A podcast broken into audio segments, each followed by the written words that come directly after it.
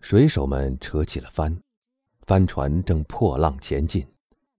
弗兰兹的眼睛现在已比较习惯了黑暗，他可以在黑暗中辨别小船沿着它航行的那个巨人般的花岗石。然后，转过一块岩石，他看到了明亮的火光。火光周围坐着五六个人，火焰照亮了百步之内的海面。盖泰诺沿着光圈的边缘航行，小心的使船保持在光线之外。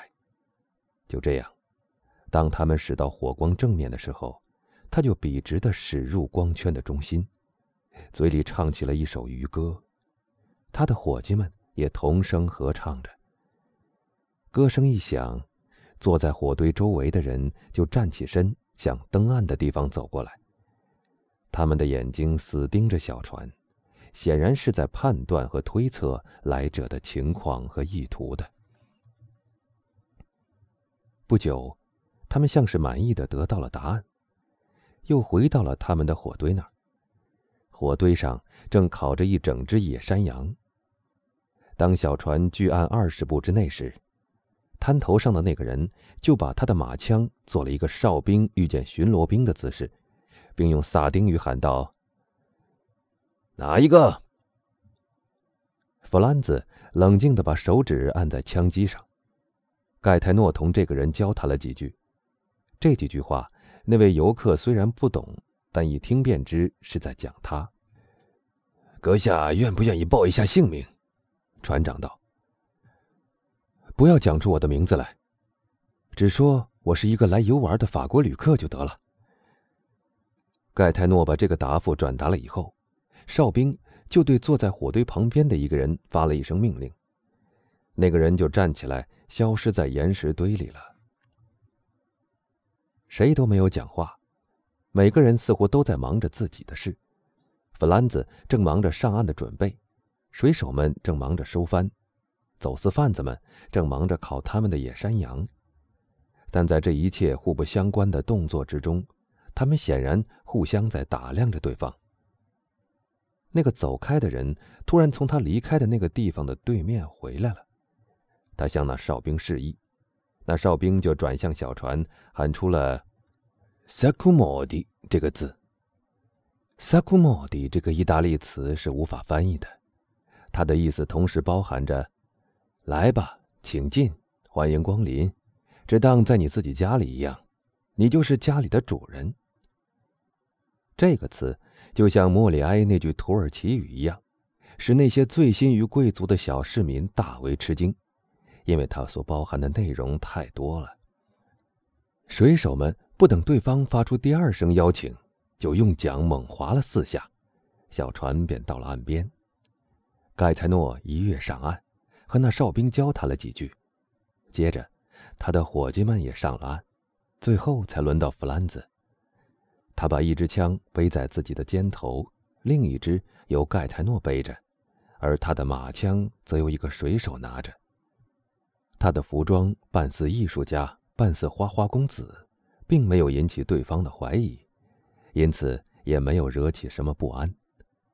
小船已系在岸边，他们向前走了几步，找到了一块舒适的露宿地点，但他们选择的地点。显然不合那个当哨兵的走私贩子的心意，因为他大声喊道：“请你们别在那儿！”盖泰诺低声道了一声歉，便向对面走去。有两个水手已在火堆上点燃了火把，照着他们向前走。他们约莫前进了三十步左右，便在一小堆岩石环绕的空地上停了下来。空地里的座位已准备好了。像哨兵的岗亭一样，四周的岩石缝里生长着几株矮小的橡树和繁密的金娘花丛。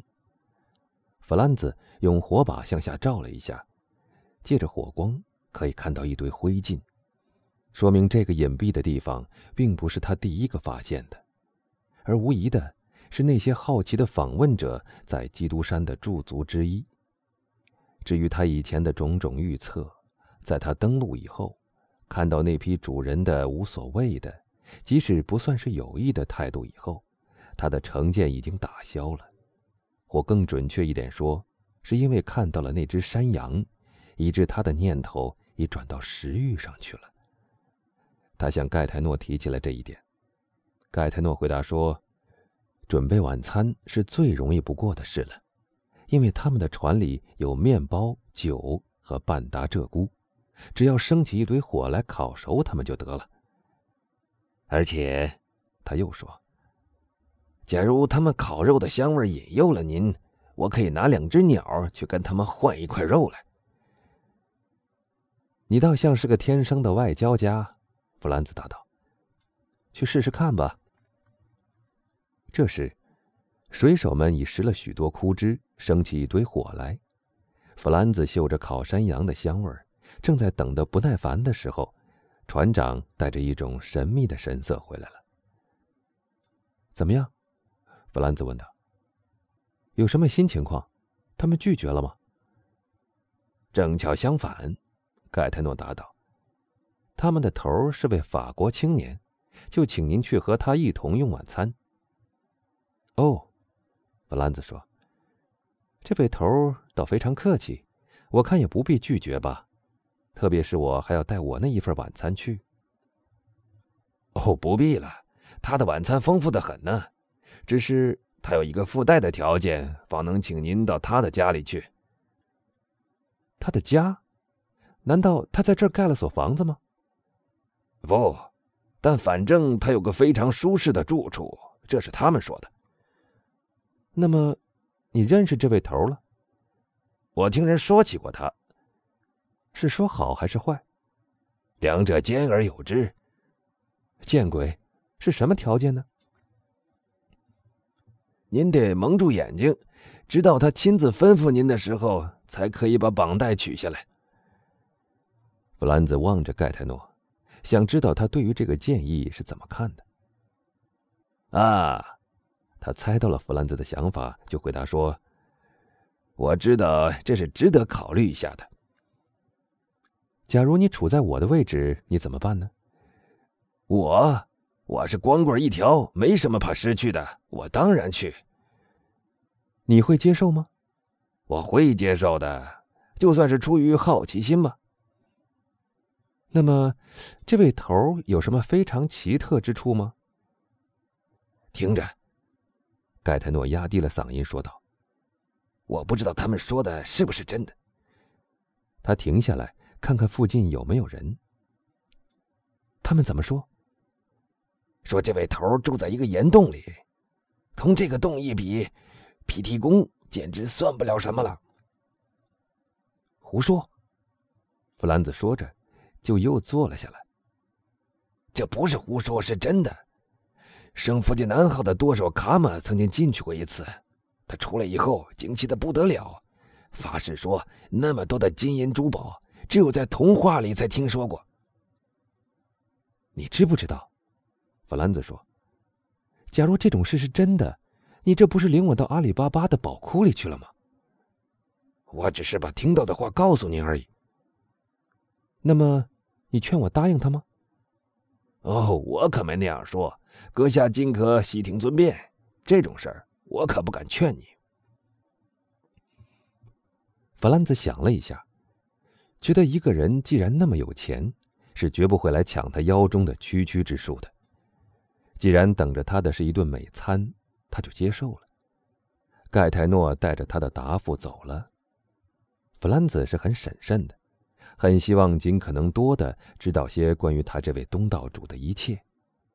在对话的时候，他注意到一个水手坐在旁边，在一本正经的翻弄着鹧鸪，带着一种很忠于职守的神气。于是，他转向这个水手，问这些人是怎么来的。因为根本看不见有什么帆船，这个大可不必担心。那水手回答说：“我知道他们的帆船在哪儿，是艘非常漂亮的帆船吗？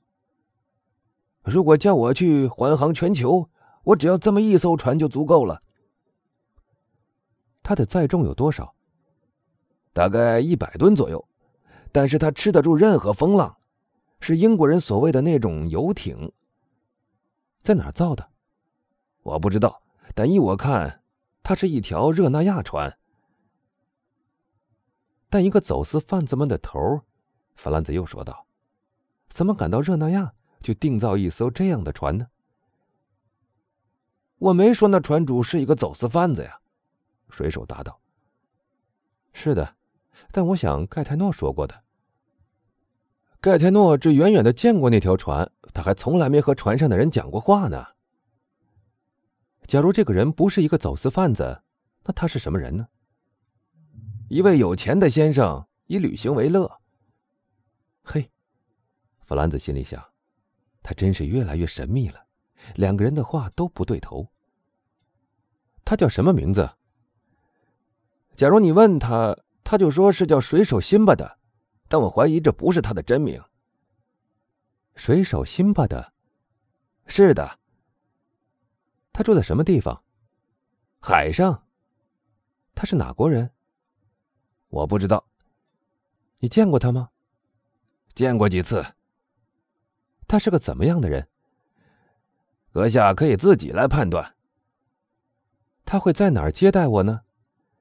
一定会在盖泰诺告诉你的那个地下宫殿里。你们到岛上来的时候，看到岛上没有人，就从来没为好奇心所驱使去寻找过这座魔宫吗？哦，找过不止一次了。但结果是一场空。我们把那个岩洞全都搜查过了，但始终找不到一点洞口的痕迹。他们说那扇门不是用钥匙打开的，而是用一个魔字叫开的。果然不错，弗兰兹自言自语地说：“这是一千零一夜里的一个神怪故事。”